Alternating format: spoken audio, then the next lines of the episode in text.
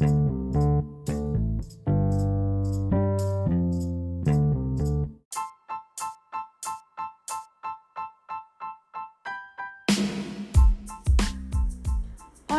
¿cómo están? Yo soy Celina y bienvenidos a un nuevo episodio del Mundo en una plática. Hoy toca martes de ciencia, cultura y fantasía y el día de hoy te traigo la segunda parte sobre el libro de Jacobo Greenberg llamado Pachita, las manifestaciones del ser. Así que nos quedamos en el capítulo número 3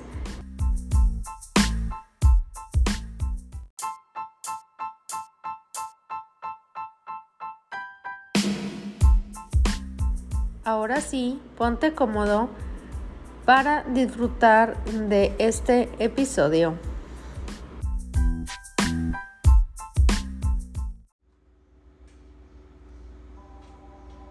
Lo había oído en boca de don Lucio. La gente solo y hace trabajo. Los celos enredan el espíritu. La envidia provoca daños. Luego es necesario hallarlos y echarlos fuera. ¿Cómo? pregunté a don Lucio. Cuando el espíritu está enredado, es necesario desenredarlo. Yo uso la palma y a veces algún seguro. ¿Seguro? Los gallos rojos se tragan los daños. Se hace un agujero enfrente de la casa y después de trabajar con el animal se le encierra allí. Los daños duermen la conciencia y lo que no esté precavido se muere. Don Lucio parecía ver el enredo de los espíritus. Paraba al enfermo frente a él y empezaba a azotar el aire alrededor del cuerpo dañado. Una vez le pregunté si los veía. Me observó con ojos de incredulidad. Pues claro, Jacobo, si no, ¿cómo fregaos? En el altar de su casa, don Lucio guarda el corazón de su mesa. Después de practicar muchos meses la psicometría psíquica, se lo pedí para verlo. Recuerdo que dudó un instante y después se acercó a un pequeño recipiente colocado entre sus velas, retratos de santos y flores, y me dio una moneda. A ver qué ve, Jacobo. Lo tomé entre mis manos, me puse en silencio y dejé fluir las imágenes. Sentí un calor que me subió por todo el brazo y al poco tiempo apareció un palacio majestuoso flotando entre las nubes. Se lo dije y le pareció familiar. Me preguntó de qué color eran las columnas y me impulsó a penetrar en su interior. Allí vi a un hombre barbado cubierto con una túnica. También se lo dije y no me contestó nada. Al poco rato se me dijo que devolviera ese corazón de mesa y así lo hice. Don Lucio me miraba atentamente. Las arrugas en forma de rayas alrededor de sus ojos parecían brillar. Le ofrecí el paso a O y después penetré en la antesala. Atravesamos la cortina y observé que el hermano rodeaba a una mujer sentada en una silla a la mitad del cuarto. Había tensión y silencio. Estaban operando unos ojos y el hermano, junto con L, parecían profundamente atentos. Nos pidieron hacer una cadena tomándonos de las manos y de pronto alguien vio a O y dijo que no era lugar apropiado para niñas. Es peligroso, siguió diciendo, debe salir. Iba a protestar cuando el hermano contestó que no era niña, era mi mujer y bienvenida. Acabamos y al soltar las manos de los demás las crucé en actitud de reposo. No cruce las manos, me dijo L alarmado. Es peligroso. Y además no te distraigas con nada. Aquí hay un bajo astral y si te distraes te penetra. Nos colocamos alrededor de la cama, yo con L a mi derecha y el hermano frente a nosotros sentado en su silla. Muchachita linda, acércate a tu compañero, le dijo a O con voz grave el hermano. O se colocó a mi izquierda pero por poco tiempo. El parapsicólogo argentino pidió permiso para acercarse a tomar fotos con flash. Las del otro día no salieron y quiero probar suerte de nuevo. Se llamaba P y era enviado de un arzobispo argentino, mismo que preparaba su viaje para ser curado por el hermano en un futuro cercano. O tomó los algodones y al poco rato desapareció. Había preferido ayudar con consuelos a los hermanos antes y después de las operaciones. Yo me sentía débil. Miré a L y se lo dije. El hermano me reconvino diciéndome que había yo bajado la energía del lugar. Yo siento que hay baja energía. Lo siento, le dije a L en un susurro. L me preguntó que cómo lo sabía. Lo siento en mi cuerpo. El hermano se me acercó y en voz baja me dijo que había un daño flotando. Parecía hablar con mucha precaución y cuidado. Después frotó las palmas de sus manos con el plástico de la cama. Todo alrededor de sus dedos se iluminó de un violeta eléctrico. Las pasaba muy lentamente dejándolas resbalar por el plástico. Eso no tiene nada de extraño, pensé para mí. Está creando una fuerza electrostática por frotamiento. Se desprenden electrones y fotones y los vemos. L hizo lo mismo con similar resultado. Me incitaron a probar y por más que froté y froté no apareció nada. En verdad que sí es extraño. Además no tengo energías, volví a pensar. Debo decirles que no puedo trabajar hoy. Pero antes de poder abrir la boca habían traído a la primera enferma. Hablaba con una voz dulce y melodiosa. Parecía una niña y contó su historia. Fue un accidente, dijo con un tono suave. Se me cortó la médula y luego me operaron. No puedo andar ni controlar mis esfínteres y se redobla la espalda. Por eso uso este corset tan rígido. Tanto el hermano como él y yo la consolamos. Le quitamos el corset y el hermano la empezó a palpar. ¿Le han puesto las pomadas, hijito? preguntó al acompañante de la muchacha. Sí, hermano, contestó un joyo compo segura. Yo iba manejando cuando chocamos y yo le cuido. Le he puesto todo lo que nos ha dicho. Bueno, mi amor, veo que todavía está débil. Vamos a esperar un poco y mientras tanto sigue cuidando a esta muchachita preciosa. Mientras la envolvíamos en su sábana, seguía yo sintiendo que algo andaba mal. Los ayudantes de Pachita se notaban nerviosos y de vez en cuando venían a pedir consejo. El hermano nos volteó a ver y nos dijo, no tuvimos huevos suficientes. Por alguna razón, en ese instante sentí que la energía retornaba. Probé frotando las palmas de mis manos con el plástico y la luminosidad fosforescente apareció sin esfuerzo. En ese momento entró una señora que hablaba con acento extranjero.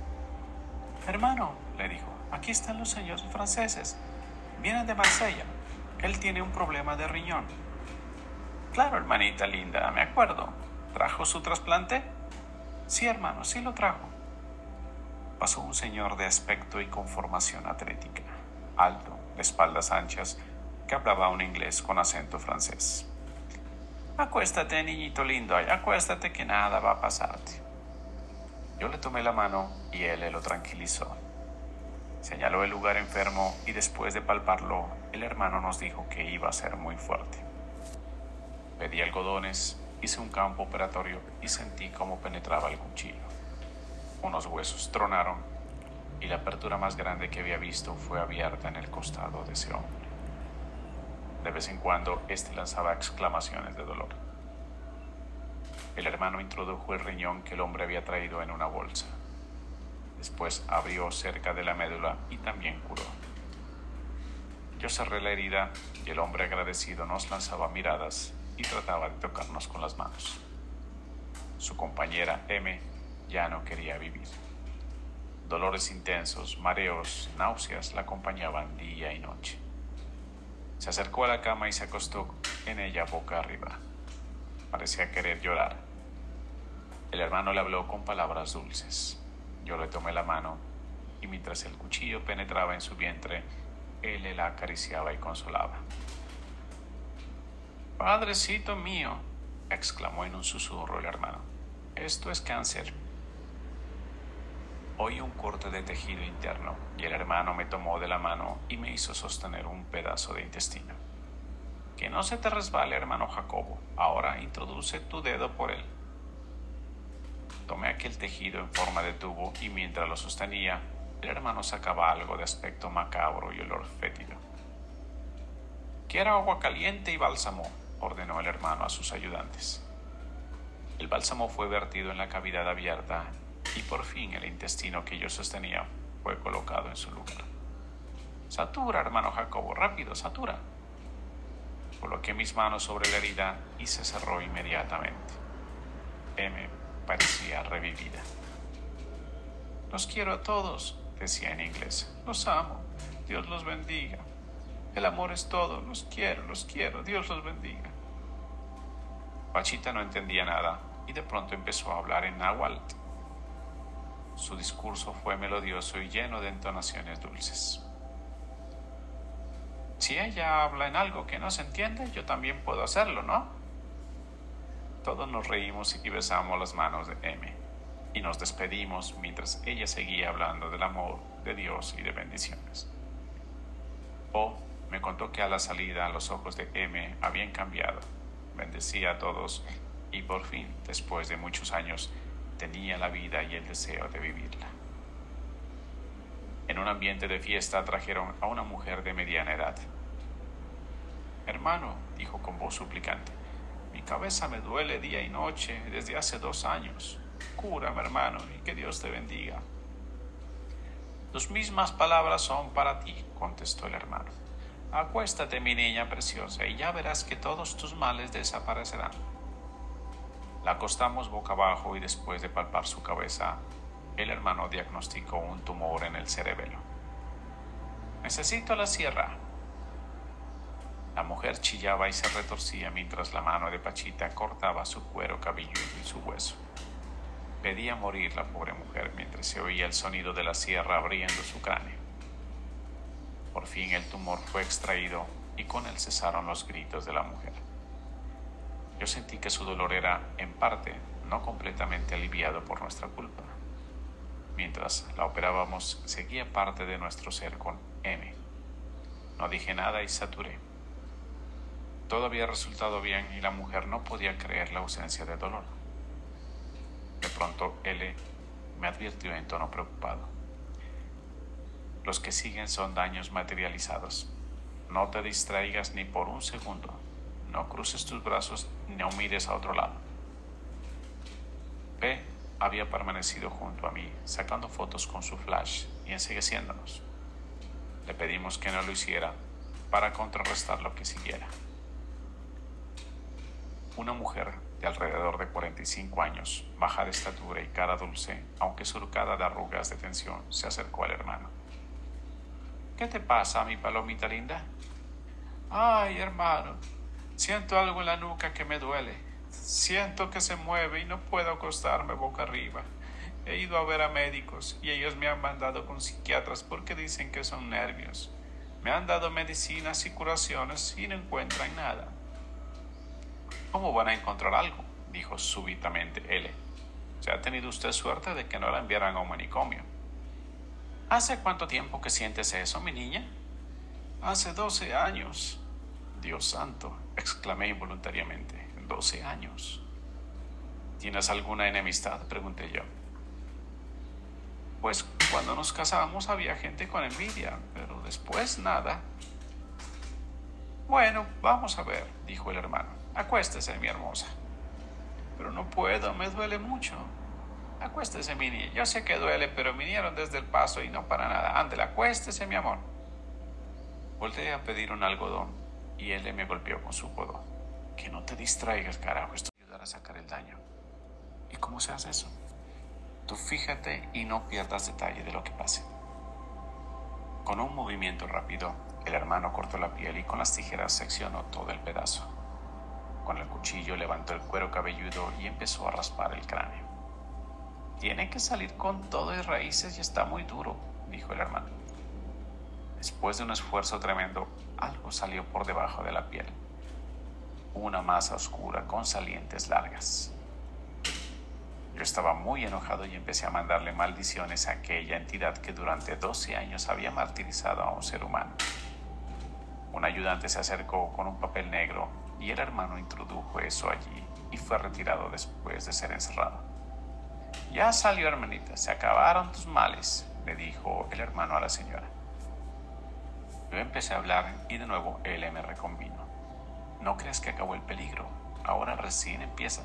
El daño está herido y va a penetrar en quien se distraiga.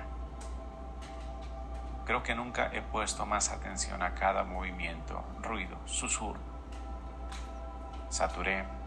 L vendo la cabeza. ¿Qué era eso? Pregunté. Dentro de 24 horas adquirirá forma y lo sabremos, me contestó L. ¿Es un animal? Sí, y empezará a moverse dentro del papel negro. En ese momento recordé que al verlo recién extraído noté un palpitar ligero en la masa oscura y con patas. Es un daño materializado, dijo el hermano. Lloremos para que ya no dé más lata. Todos rezamos y me di cuenta que alrededor nuestro todos los ayudantes habíanse tomado de las manos haciendo cadena de protección. ¿Qué pasa el hermanito que sigue? Era el esposo de la mujer del daño un hombre recio, vestido de tejano, con sombrero de vaquero y botas altas. Aquí estoy, pues. ¿Qué le pasa, hermanito?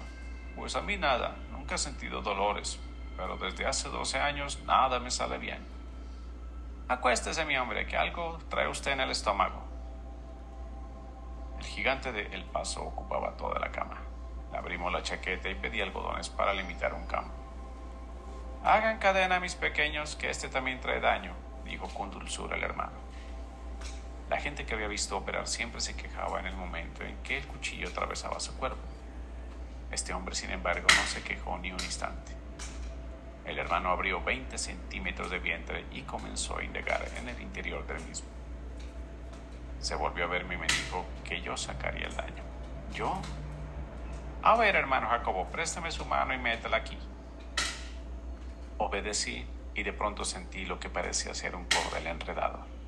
Lo tomé fuertemente y oí al hermano decir que no lo soltara, que si se me escapaba allí terminaba todo.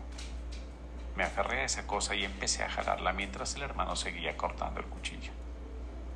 Por fin, algo parecido a una cuerda enredada alrededor de una masa compacta salió del vientre.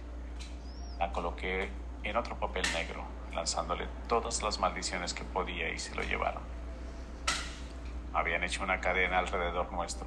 Saturé, vendé y se llevaron al gigante a reposar. No había lanzado una sola queja.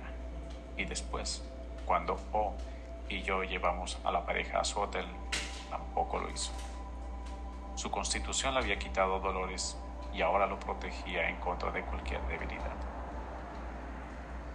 El cuerpo de Pachita se levantó de su silla y se encaró con un hombre que recién habían traído. Tomó una palma idéntica a la de don Lucio y lo limpió con ella. Su fuerza era inconcebible. Después de la palma, cargó al hombre en vilo y dijo que ya estaba listo. Se sentó en una silla y nos dijo que estaba listo para contestar preguntas. Algunos preguntaron y otros callaron. Habló acerca de los exorcismos que algunos sacerdotes hacían y del peligro de usar cruces o imágenes que habían estado en contacto con exorcizados. Yo pregunté acerca de la oscuridad y me consoló. Al final levantó su brazo derecho y se despidió. L me pidió atención. Este es el momento, dijo, en que el bajo astral puede penetrar al cuerpo de Pachita. Ya no sucedió antes y un día por poco se nos muere. Mandé toda mi energía a esa mujer santa junto con todos los demás y no pasó nada.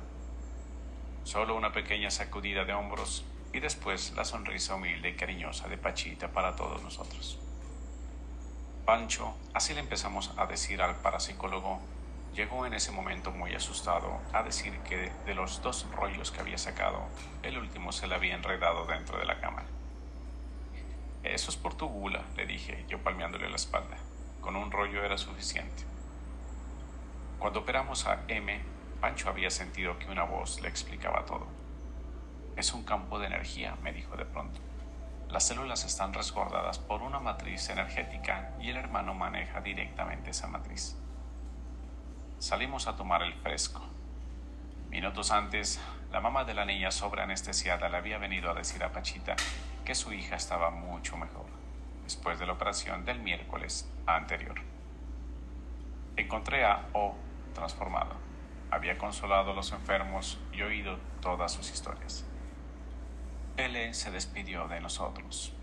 Nos explicó que esa noche habría una lucha entre el hermano y las entidades que vendrían a reclamar los daños extraídos. ¿Alguna vez te tocará participar en una de esas luchas, Jacobo? O me tomó del brazo y nos fuimos a casa después de dejar a la pareja de ex dañados en su hotel. Capítulo 4 El séptimo día del séptimo mes.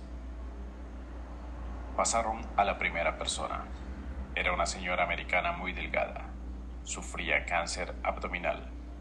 Se acercó a la mesa rápidamente. Fue tal la frialdad con que lo hizo y la seguridad con que se quitó los pantalones y se acostó en la mesa que todos nos sentimos asombrados. Yo le traducía las observaciones del hermano y hacía lo propio con los de la enferma. A ver, mi niña valerosa, vamos a ver qué tiene usted aquí. El hermano se refería a una bolsa de plástico que, unida a los órganos internos, servía de receptáculo para la orina. Con un movimiento rápido, la mano de Pachita introdujo el cuchillo de monte e hizo una incisión de 20 centímetros en el abdomen. Me dio un algodón empapado de alcohol en el que el hermano colocó dos trozos largos de tejido. Deben ser intestinos, pensé para mí. Cortó algo y después introdujo el primer pedazo. La enferma se quejaba y me apretaba fuertemente la mano. Después de acomodar el primero, introdujo el segundo tejido. Satura, hermano Jacobo. Pedí un algodón mojado, coloqué mis manos sobre ella y la herida se cerró inmediatamente. Listo, le dije a la operada en inglés. Se acabó el cáncer y las molestias. Gracias a Dios, me contestó y me pidió que quitáramos la bolsa de plástico. Le traduje la petición al hermano y él se negó a hacerlo. Dile, me dijo, que vaya al lugar en el que se la pusieron y pida allí que se la quiten. Pero no van a querer, me contestó la señora. Yo los conozco y se van a negar. Cuando vean que estás curada lo harán, le dije yo. La vendé, envolví en una sábana y, ah, junto con otro ayudante del hermano, se la llevaron cargando. Reposa las siguientes 72 horas y cuídate, le alcancé a decir mientras se alejaba. La segunda operación era un caso de suprarrenales enfermas.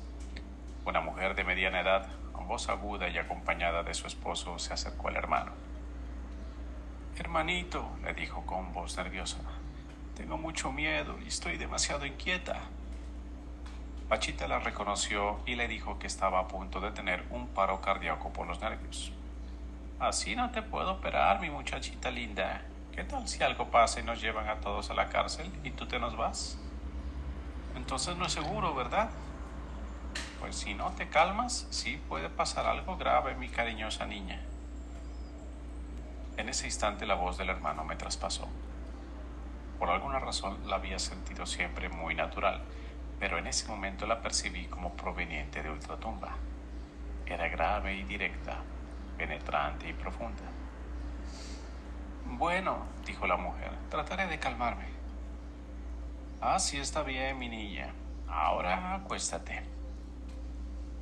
A punto de hacerlo, la mujer se levantó como impulsada por un resorte. Me va a doler, ¿verdad? No, yo mejor me voy.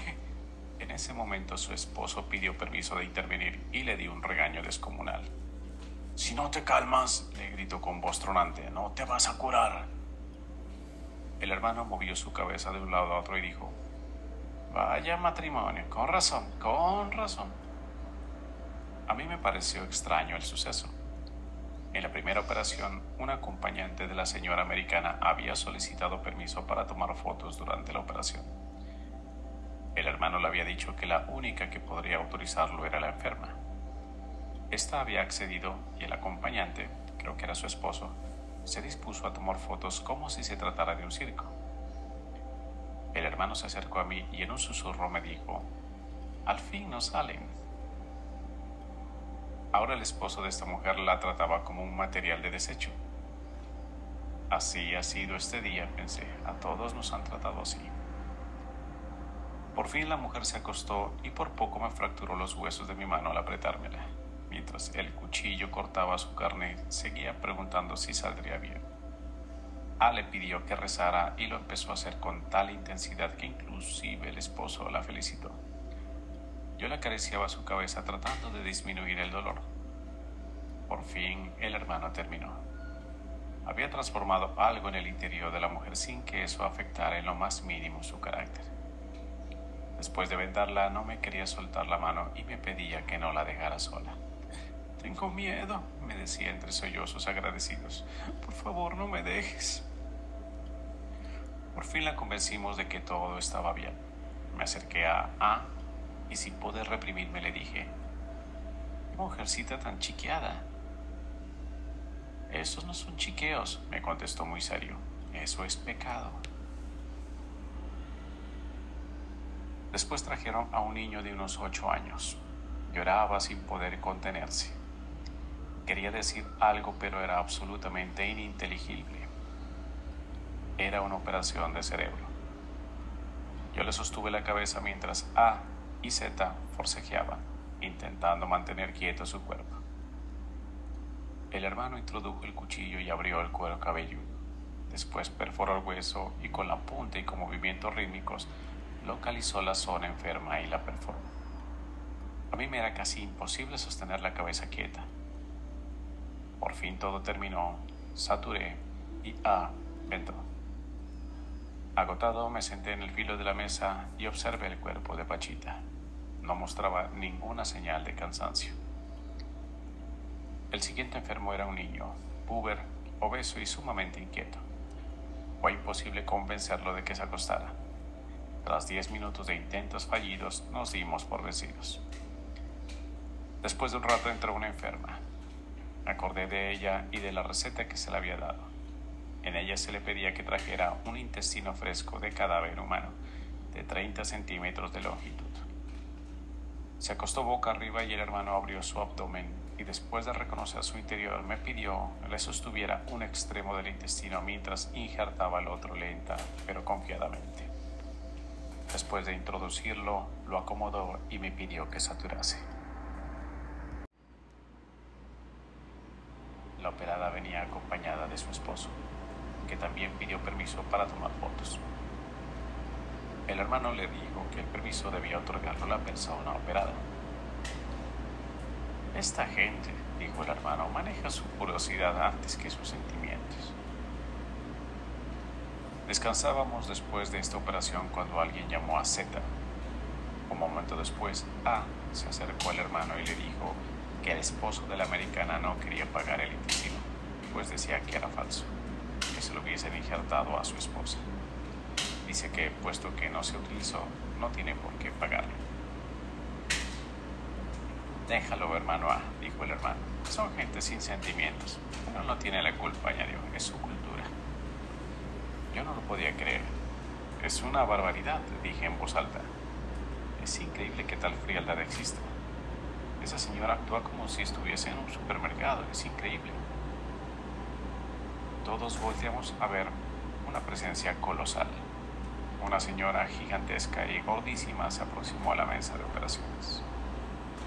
También era americana y sus riñones habían dejado de funcionar. Sin una queja, sin lanzar exclamación alguna, se acostó y no pestañeó cuando el cuchillo penetró su costado. Es usted muy valiente, le dije después de vendarla. Cuatro personas la cargaron y tambaleándose la llevaron a reposar. Habíamos terminado la sesión. Pedí alcohol para limpiarme mis manos y Pachita se sentó junto al altar del recinto. Muy bien, mi niña, muy bien estuvo hoy. Ah, el hijo de Pachita y la hija de esta última se acercaron al hermano. Estamos preocupados, dijeron casi al unísono. Hemos oído que tu carne morirá en diciembre y queremos saber si eso es cierto. No, mis niños, no se preocupen. En el pecho de mi carne no hay corazón como el de los hombres. Mi carne no es carne y mis venas tampoco.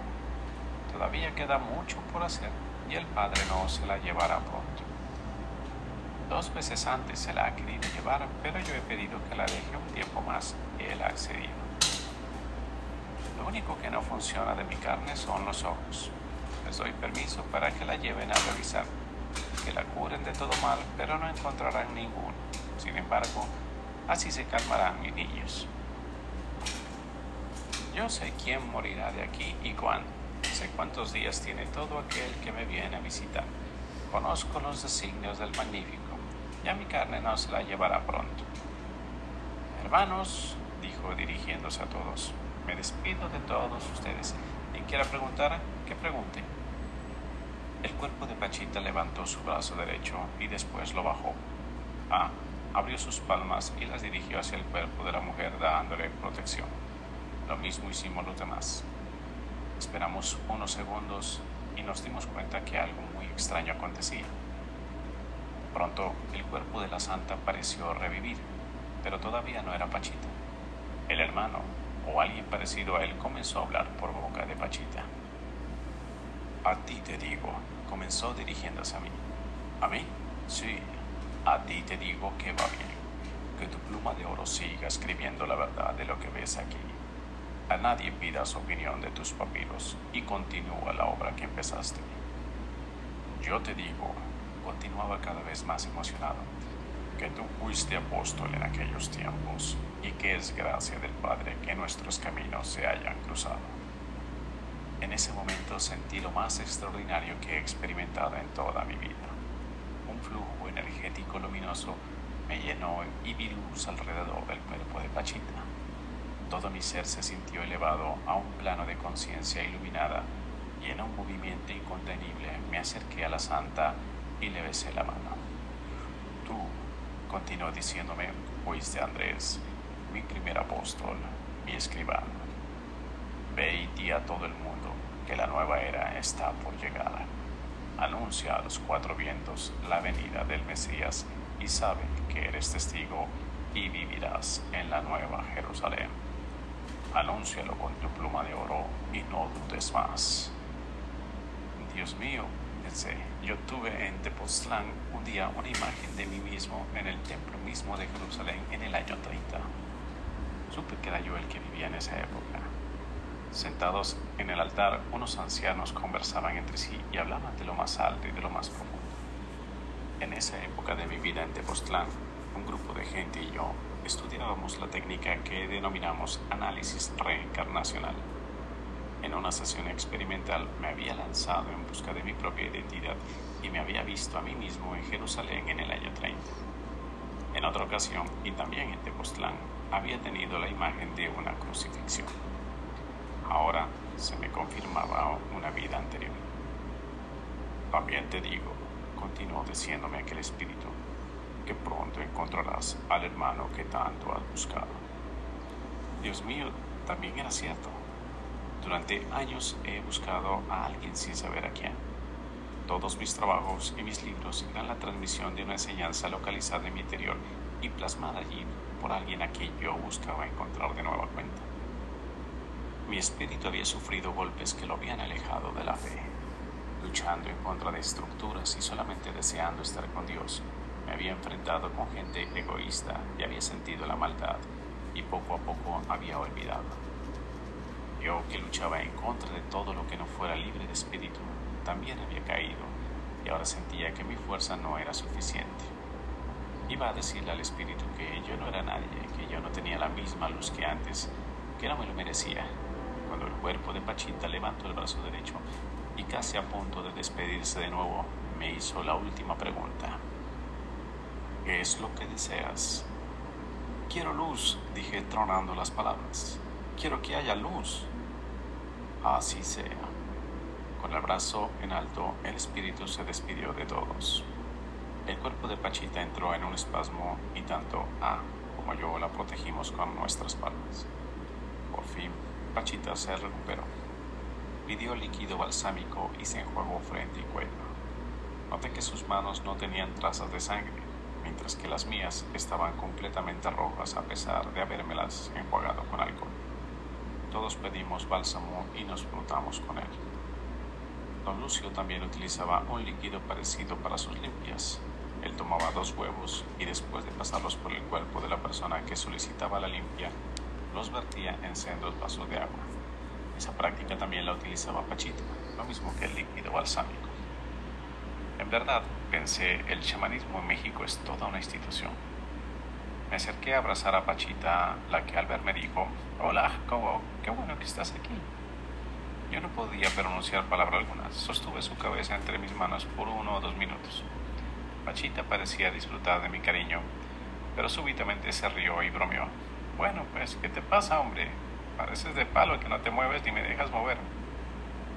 La solté y me di cuenta de que mi emoción solo era compartida por A, Z, M y los otros ayudantes que estaban sentados en la cama de operaciones y bromeaban entre sí. Estuve a punto de decirles que todos sus actos, sus gestos de fe, sus presencias de fe quedarían escritas hasta la eternidad, pero me contuve. ¿Qué me pasa? Me dije a mí mismo, eso es demasiado melodramático. Al poco rato me despedí. Pachita platicaba con su hija y ambas se sonreían. Hoy es el séptimo día del séptimo mes, les dije a todos. Capítulo 5. La unidad. Me despierto en la mañana y una mosca agujera mi campo neuronal. Desorganizado, utilizo una táctica para llenar el hueco. Sufro una ligera tensión y el perro del vecino ladra y se queja, y todo porque una mosca agujeró mi campo neuronal. En realidad, ese perro, la mosca y yo somos uno, me digo al recuperarme. El perro ladra cuando me pongo nervioso. Mi mano se mueve cuando le mando una orden.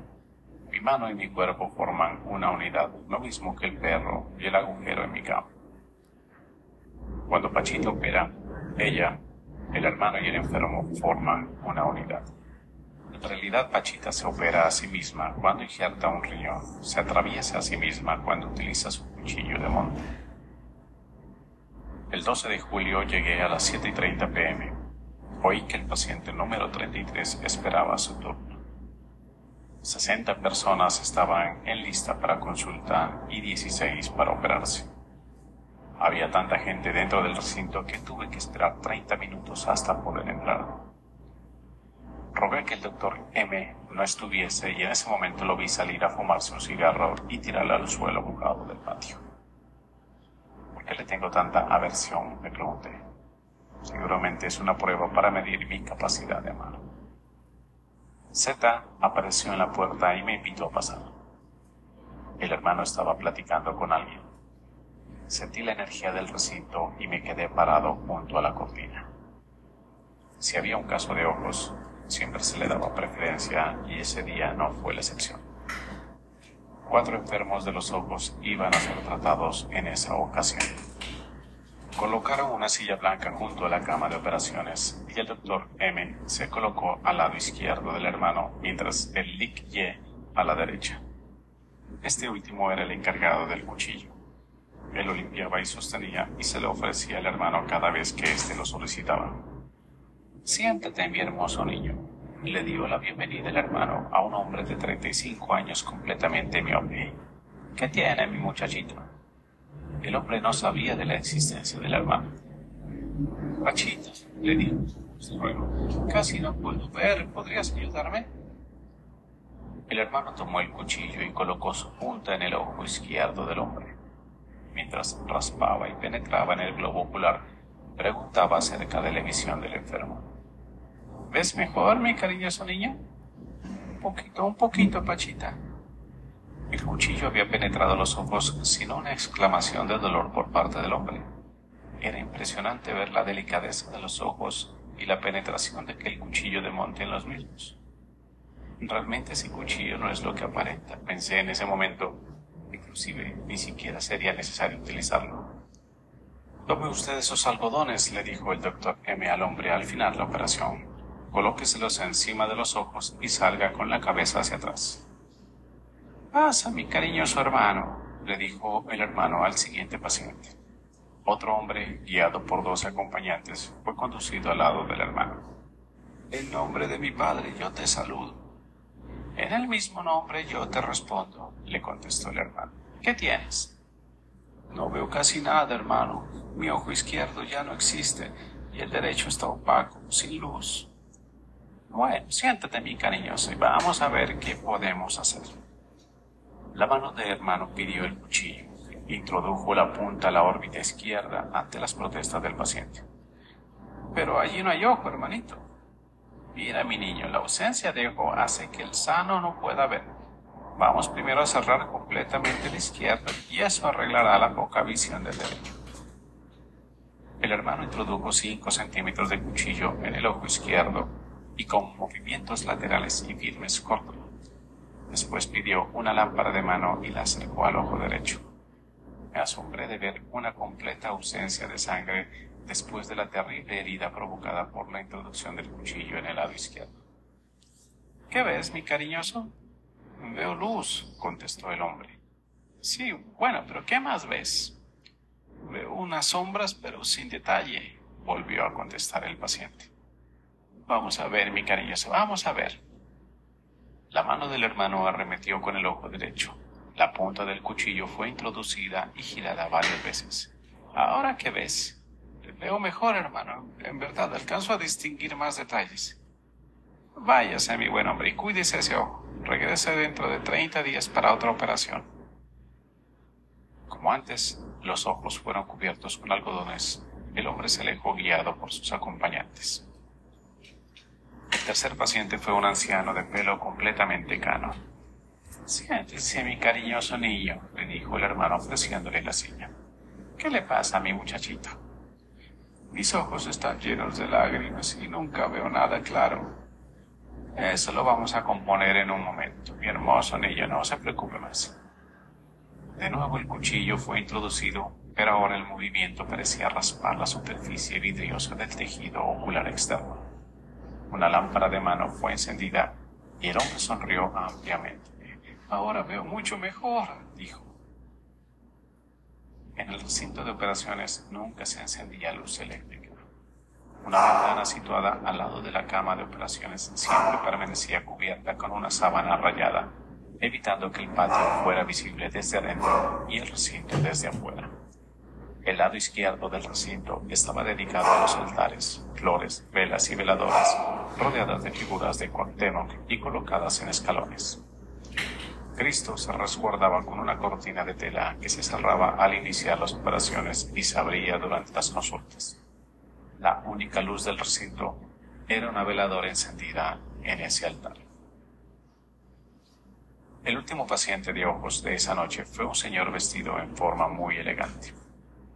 Hermano, dijo con voz clara, tengo un tumor hipoficiario que me presiona el nervio óptico. Cada día pierdo más la vista. Últimamente toda la parte derecha está a oscuras. Mi ojo izquierdo ve bien, pero el derecho tiene una sombra del lado derecho. Los médicos dicen que pronto perderé completamente la vista. Vamos a ver, mi muchachito, vamos a ver qué podemos hacer. Unos algodones fueron colocados sobre los ojos. El ojo derecho quedó parcialmente descubierto de su parte derecha y en ella el hermano. Era un caso de acromegalía y lo que estaba mal en el hipófisis y no el ojo. Pensé en ese momento. Seguramente al introducir el cuchillo el ojo hará algo sobre la hipófisis o no habrá mejor. Después de maniobrar con el cuchillo, de nuevo fue encendida la lámpara de mano y alumbrada la punta derecha del ojo derecho. El hombre no lo podía creer. Vengo, hermano, la sombra ha desaparecido completamente. Todos descansamos mientras el paciente salía y yo me acomodé en mi lugar frente al hermano en la cama de operaciones. Z permaneció a mi lado y el doctor M al lado del hermano. Z parecía triste. Le pregunté y me contestó que que habían corrido a los empleados de la fábrica en la que él trabajaba y tenía pena por ellos. El hermano se había sentado en su silla y platicaba con A. Había un ligero cambio en el tono de su voz. El hermano parecía enojado o molesto. Me acerqué y en un susurro me dijo, veo que has dejado tu investidura afuera y que me has entregado tu corazón. Me quedé atónito. Era cierto que había empezado a amar a Pachita y a respetar al hermano, que sentía que me habían devuelto mi fe y aceptado y mostrado lo ilimitado sin pedirme que dejara mi cuerpo. Pero ¿De qué investidura hablaba? Al penetrar al recinto yo siempre sufría un cambio. Me sentía relajado y atento. Experimentaba un contacto con lo divino y respetaba y amaba la labor y la obra que allí se realizaba. El hermano me conectaba con lo familiar y lo humano, y todos mis conocimientos y habilidades se subordinaban a su ayuda. ¿Eso quería decir dejar afuera a mi investidura? No lo supe ni me imaginé que esa noche iba a ver lo inimaginable.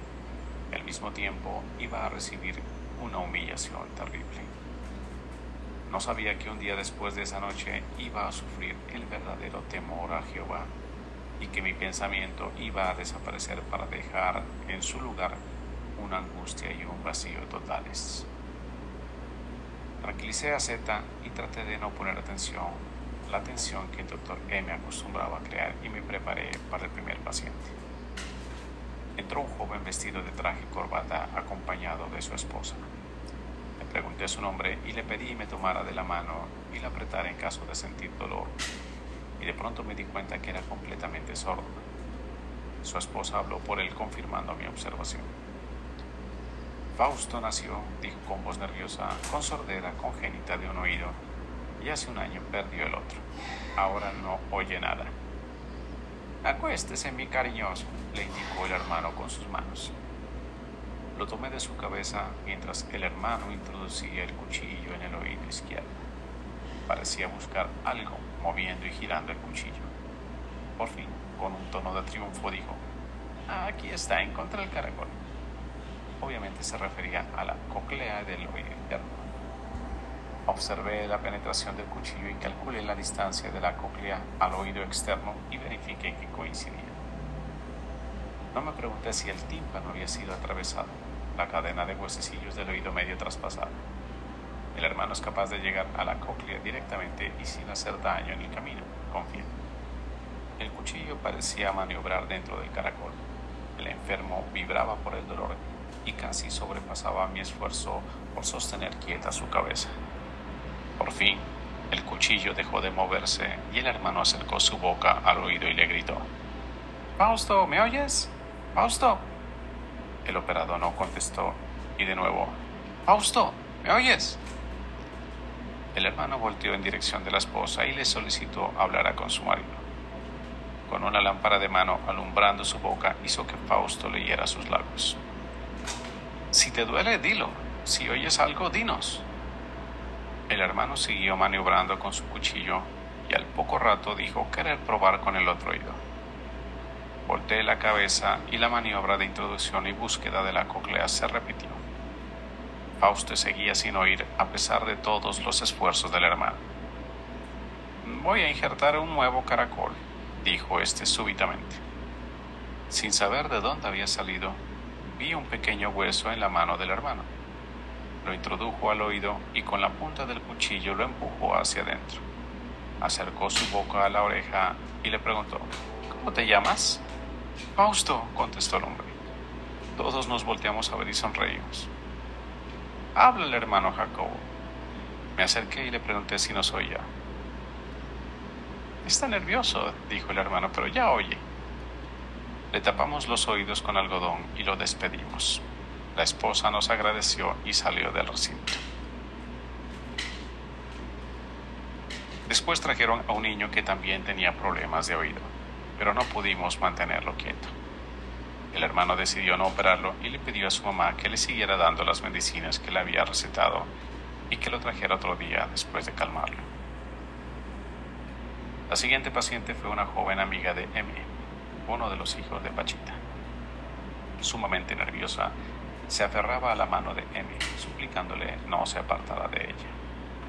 Bromeando, M trataba de calmarla hasta que el hermano intervino en una forma suave. Vamos, mi cariñosa niña, relájese que nada le va a pasar.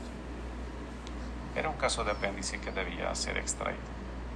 El hermano introdujo el cuchillo en forma firme e hizo una apertura de 15 centímetros en el costado del enfermo. Yo observaba fascinado sus maniobras y trataba de no distraerme con la negatividad del doctor M. Por alguna razón, en su presencia todo se transformaba de mágico a mundano, de maravilloso a rutinario, de increíble a vernáculo. También, por una razón extraña, durante su presencia no se saturaban las heridas y los enfermos sangraban y se quejaban más. Z resoplaba a mi lado, seguramente teniendo los mismos pensamientos que yo intentaba alejar de mi mente. Mira, hermano Jacobo, me llamó el hermano, indicándome un tejido alargado que recién había extraído del costado. ¿Es el apéndice? Pregunté yo. Sí, mi cariñoso niño, el mismo. Decidí saturar y le pedí al doctor M que apartara sus manos que en ese momento se preparaban a vendar el vientre de la enferma. Mi petición fue negada y en un arranque de furia tomé las manos del médico y las aparté con un movimiento rápido e intenso y saturé y después vendé. ¿Pero qué? me increpó el doctor M con cinismo. ¿Usted también cura? Debería darle vergüenza manifestar una duda en este recinto, le dije. El doctor M se apartó de la cama de operaciones y en un grito furibundo y extremadamente emocional vociferó. Nunca he visto tal falta de respeto. Yo nunca he dudado del hermano, pero usted sí. Lo conozco y sé quién es usted no puede curar. Después de decir aquello, abandonó el recinto y seguimos oyendo sus gritos en el patio. Perdónelos, le decía el hermano a la recién operada. Perdónelos. Z me miró con aire de complicidad y noté una sonrisa en la cara de Pachita. Pasa, mi hermosa niña, le dijo el hermano a una señora joven extremadamente lenta de movimientos. Vamos a arreglar esa cabecita cariñosa, mi dulce muchachita. Acuéstate, mi niñita iba yo a presenciar algo que sobrepasaría todo lo que había visto, algo increíble y maravilloso. La mujer se acostó y sin mostrar ninguna señal de dolor, dejó que el cuchillo de monte penetrara en la parte posterior de su cabeza. Necesito la sierra, dijo el hermano. Con ella fue trepanada la enferma y después el cuchillo fue penetrando a su cerebro. Con un movimiento lateral y después extractivo, toda una zona de corteza fue extraída. La miré atónito y me percaté de sus dimensiones. Aproximadamente de 7 centímetros de largo y 3 de espesor, aquella masa sanguinolenta y cubierta de circunvoluciones reposaba en la mesa contigua al cuerpo de Cuauhtémoc. De una bolsa de plástico, la mano de la santa extrajo un tejido similar al amputado. Fresco en apariencia y sonrosado en tono, una rebanada de corteza ocupó las manos del hermano fuera un bebé recién destetado, el hermano meció el tejido y le habló con palabras amorosas. Vive, vive, vive, le decía, y acto seguido lo introdujo al hueco dejado por la corteza faltante. En una segunda maniobra similar, otro pedazo de cerebro fue injertado. Acto seguido, la boca del hermano se acercó a la trepanación y le habló. La consoló y sopló en ella su aliento. Saturé y vendamos la cabeza totalmente. Observé a la mujer y le pregunté cómo se sentía. Estoy bien, hermanita, muy bien. La cubrimos con la sábana y se la llevaron a descansar. Dios mío, Dios mío, Dios mío. No podía parar de decir Dios mío mientras una nueva paciente entraba al recinto. Era una señora de edad y muy obesa quejándose de dolores intensos en la espalda. Yo ya había visto varias operaciones de columna, inclusive aquellas que denominaban líquidos. En estas, el líquido cefalorraquídeo era inyectado desde la base de la columna. En esta operación, el hermano utilizó una técnica que me revivió una imagen de mi niñez. Utilizando un vaso de vidrio saturado en alcohol, el hermano le prendió fuego y lo colocó ipso facto en la base de la columna. El vacío creado hizo aparecer una excrescencia de piel que en forma de burbuja penetró al vaso. Con el cuchillo, la mano de Coactemoc abrió la espalda unos centímetros arriba del vaso y descubrió las vértebras antes de injertar un hueso en ellas. Pidió entonces que las piernas de la enferma fueran colocadas en el mismo nivel de longitud y plano horizontal. Saturé la herida y después que se llevaron a la enferma, le pregunté al hermano acerca del procedimiento. Es para evitar hemorragias, me dijo rápidamente.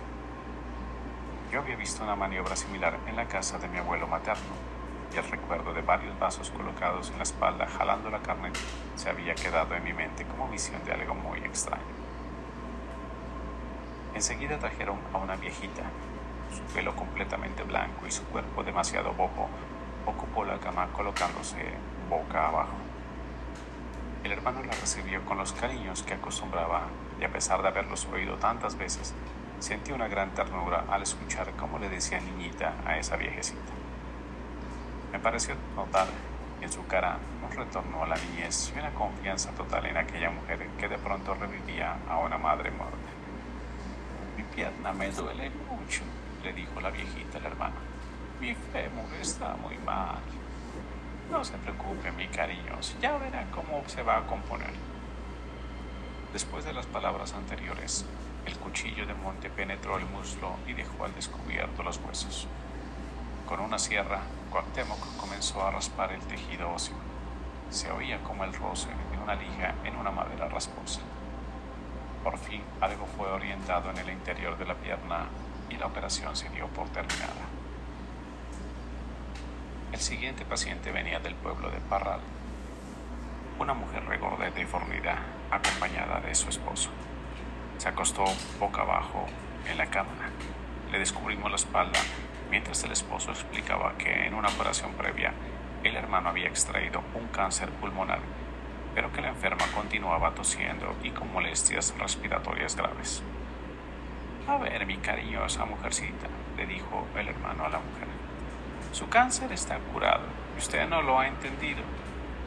Cuando uno piensa que está mal, cuerpo se enferma. Usted ya está bien, las molestias que siente las vamos a corregir con otra operación, pero usted debe cooperar. No piense que está enferma y así dejará de tener molestias. Sí, hermano, se lo prometo. Acto seguido, una gran incisión fue hecha en el costado izquierdo y después, con la ayuda del cuchillo, una gran masa orgánica oscura fue extraída. Vamos a colocar un nuevo pulmón, dijo el hermano tomando un tejido blanquecino que extrajo de una bolsa de plástico. El tejido lo colocó en la punta del cuchillo y lo introdujo en la cavidad. Con un susurro casi imperceptible, el pulmón injertado ocupó el lugar del extraído. Puse mucha atención en la respiración de la enferma y no noté cambio alguno durante toda la maniobra quirúrgica. Saturé y me di cuenta que no sabía cuánto tiempo debía hacerlo antes de retirar mis manos. Todas las ocasiones en las que había saturado, una voz interna me había indicado el tiempo, pero ahora quise verlo. Coloqué mis manos sobre la herida y en el momento en que la voz me lo indicó, la separé y alcé el algodón que siempre colocaba sobre la piel. La tremenda incisión estaba completamente cerrada y no había muestra de sangre ni cicatriz apreciable en ella.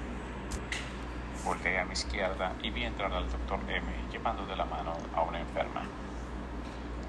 Durante la operación de cerebro, el tejido cortical que había sido extraído y colocado en la mesilla adjunta a la silla del hermano había desaparecido. Un poder extraño lo había desintegrado sin dejar huella alguna de su anterior presencia. Exactamente lo mismo había ocurrido con el pulmón extraído. A mí ya no me extrañaban esas desapariciones y las complementarias materializaciones que había observado. De hecho, los meses previos a mi encuentro con Cuauhtémoc, me había dedicado a afinar mi teoría sintérgica del continuo espacio-materia. En esta teoría, la materia se considera como el extremo de baja sinergia del continuo, definiendo a este fundamentalmente como el conjunto de puntos conteniendo mayor o menor información concentrada y con mayor o menor redundancia. La materia era la menos convergente y la de menor redundancia, mientras que el espacio era capaz de contener en cada uno de sus puntos cantidades colosales de información con una elevada redundancia. El cerebro era un instrumento de interacción con la estructura sintérgica del espacio a través de la activación y posterior expansión de campos energéticos. La intersección entre estos campos neuronales y la organización del espacio, además de crear la experiencia, afectaba en cualquier sentido sintérgico al espacio, decrementando o incrementando la sintergia. Así, una morfología de campo neuronal podía disminuir la sintergia del espacio y así materializar un objeto, o al contrario, incrementarla, dando por resultado la desmaterialización. Otras entidades podían hacer lo mismo de esta forma era comprensible que aceptara lo que veía y que además me organizara en lugar de desorganizar mis pensamientos. Sin embargo, ver la desaparición de un tejido cerebral o la materialización de un riñón, una vejiga o de una porción de corteza cerebral tenía el encanto y el misterio de la complejidad y de la especificidad. Una preciosa muchacha americana, paciente del Dr. M, de gran estatura, bellísimo porte y mirada cariñosa, ocupó su lugar en la cama de operaciones. El constante contacto con los milagros realizados por el hermano habían hecho cambiar mi punto de referencia y una fe total en Dios y una penetración a las diferentes escalas y niveles de conciencia se iba convirtiendo en un acompañante cotidiano de mis pensamientos. Me acordé de don Lucio y de su discípulo preferido, A. El primero no necesitaba entrar en un trance medio místico para hablar con espíritus y seres desencarnados. A. Aprendía la técnica y cuando teníamos oportunidad comprobábamos nuestras percepciones vibracionales y nos asombrábamos de la concordancia de sensaciones sutiles que diferentes lugares nos provocaban a ambos. Hermano, dijo el doctor M, se trata de un caso que te envía el doctor B. Hace tiempo esta muchacha se lastimó el tobillo derecho y fue operada en forma convencional. El resultado no fue muy positivo. Es incapaz de realizar ciertos movimientos del pie sin sentir dolores muy intensos. La cara del hermano cambió un instante y logré entrever una intención sutil en su frente pero yo no sé nada de tobillos y músculos y tendones, le dijo súbitamente el doctor M. Este se sorprendió y con un ligero movimiento de hombros estuvo a punto de aceptar como válida la confesión. Seguramente hubo una terrible lucha en el interior de este hombre y finalmente lo que había presenciado se sobrepuso a su estado de duda natural. Usted sabe más que yo, continuó diciendo el hermano con una clara intencionalidad burlona. No, no, hermano, le contestó el doctor. ¿Cómo no va a saber usted? Bueno, trataremos. Yo había tomado la mano de la muchacha mientras la mano del hermano recorría su tobillo y detectaba el daño. El tendón está mal, dijo de pronto, y la inserción muscular es demasiado rígida. Con el cuchillo abrió el tobillo y empezó a maniobrar con su estructura muscular y tendinosa. La muchacha respiraba muy hondo tratando de calmar el dolor que sufría. Yo trataba de calmarla acariciando su frente y apretando su mano. Pregúntale si puede mover su pie, me indicó el hermano. Dile que flexione su pierna, que mueva los dedos, que gire su pie. A medida que seguía la intervención, los movimientos eran realizados cada vez con mayor facilidad y sin dolor. Por fin el doctor M. vendó y la muchacha me preguntó si habían terminado y si además de arreglar el tendón habían liberado la rigidez muscular. No te preocupes, le contesté, todo está bien. Eres maravilloso, me dijo al envolverla con las sábanas. Enseguida pasó un niño de alrededor de 10 años. Hola, mi cariñoso niñito, ¿qué es lo que te pasa? le preguntó el hermano. Tengo un dolor aquí, dijo el muchacho señalándose el estómago. Su mamá explicó que se trataba de una hernia que no habían podido curar. El niño se acostó boca arriba y la mano del hermano comenzó a auscultar su vientre. Me tomó de la mano y me hizo sentir una excrescencia rígida localizada sobre el ombligo. ¿Qué hernia ni qué hernia? me susurró el hermano. Coloqué algodones para limitar la zona y enseguida el cuchillo abrió una zona de alrededor de 25 centímetros en el vientre. Puse mucha atención en el corte y me percaté que Cuauhtémoc, en el cuerpo de Pachita, parecía no ejercer presión alguna o realizar esfuerzo considerable y que bastaba con el contacto sutil del metal de la hoja del cuchillo sobre la piel para que ésta se abriese.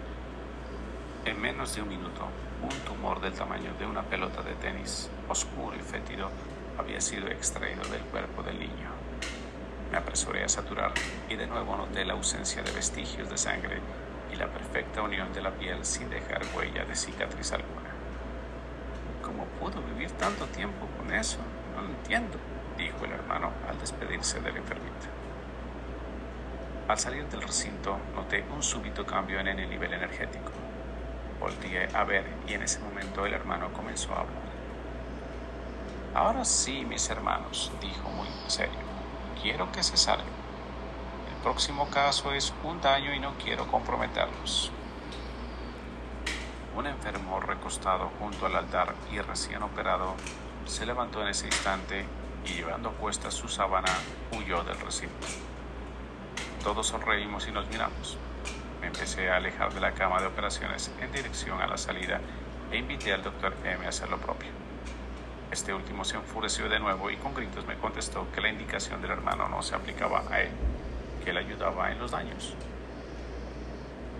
¿Necesitas mi ayuda también? Le pregunté al hermano. Volvió a verme y me dijo, no, hermano, este daño te tumbaría la mente. Esperé en el patio curioso por saber el resultado de esa última intervención. Después de diez minutos fui invitado a entrar al recinto. El cuerpo de Pachita estaba sentado junto al altar y el hermano daba sus acostumbradas indicaciones a los ayudantes. Hermanos, nos dijo, debemos perdonarnos y no causar alteraciones desagradables. M se acercó y le dijo que él debería poner el orden, pues su autoridad era la decididora. ¿Yo? contestó el hermano. ¿Yo penetrar en asuntos mundanos? O se está aquí o se está allá, y no existen puntos intermedios. La oración había sido tan clara y fuerte que todos permanecimos en silencio. Este fue interrumpido por la despedida del hermano. Levantando el brazo derecho nos dijo adiós. Rodeamos a Pachita y con las palmas de las manos abiertas y en su dirección la protegimos de la posible intrusión de un bajo astral. El instante de la despedida del hermano y la recuperación de la conciencia cotidiana de Pachita era de gran peligro y siempre provocaba un estado de tensión y atención sostenida. En unos segundos y después de varias sacudidas musculares, Pachita volvió en sí. Como siempre, acarició su cabello y se frotó los ojos, pidió líquido balsámico y con él se frotó la cara, manos, cabello y nuca. Salí de la casa de Pachita con una sensación muy desagradable. Era increíble cómo me dejaba llevar por el enojo y cómo caía ante la presencia del doctor Emi. Ah, me había dicho que tenía prohibido enojarme cuando salí del recinto y lo mismo me dije yo hasta llegar a mi casa. El hermano se había molestado por la falta de unidad. La gente que lo ayudábamos no estábamos a la altura de las circunstancias. Los días siguientes medité acerca de la unidad. Era tan clara la existencia de entidades que, como el hermano, parecían tener una independencia y una vida propia, que aquello me hacía dudar. Por fin regresé a lo que yo consideraba como fundamento. Somos uno y nuestro cuerpo no tiene límites. Toda manifestación es y proviene de lo mismo. En la física contemporánea, una partícula aparentemente separada de otras es en realidad la intensificación de un rango de frecuencia del mismo y único campo cuántico. Lo mismo acontece con la conciencia. Cada conciencia proviene de una conciencia global y unificadora del todo. Cada ser está en el camino hacia la unidad con el todo y sufre diferentes experiencias para llegar. Lo mismo ocurre en el cerebro. La frecuencia del campo neuronal se incrementa con la evolución. En cierta etapa, el campo se confunde y se vuelve indistinguible de la estructura del espacio. Se convierte uno con este último y así la conciencia individual se establece en un contacto íntimo con lo absoluto e indiferenciado.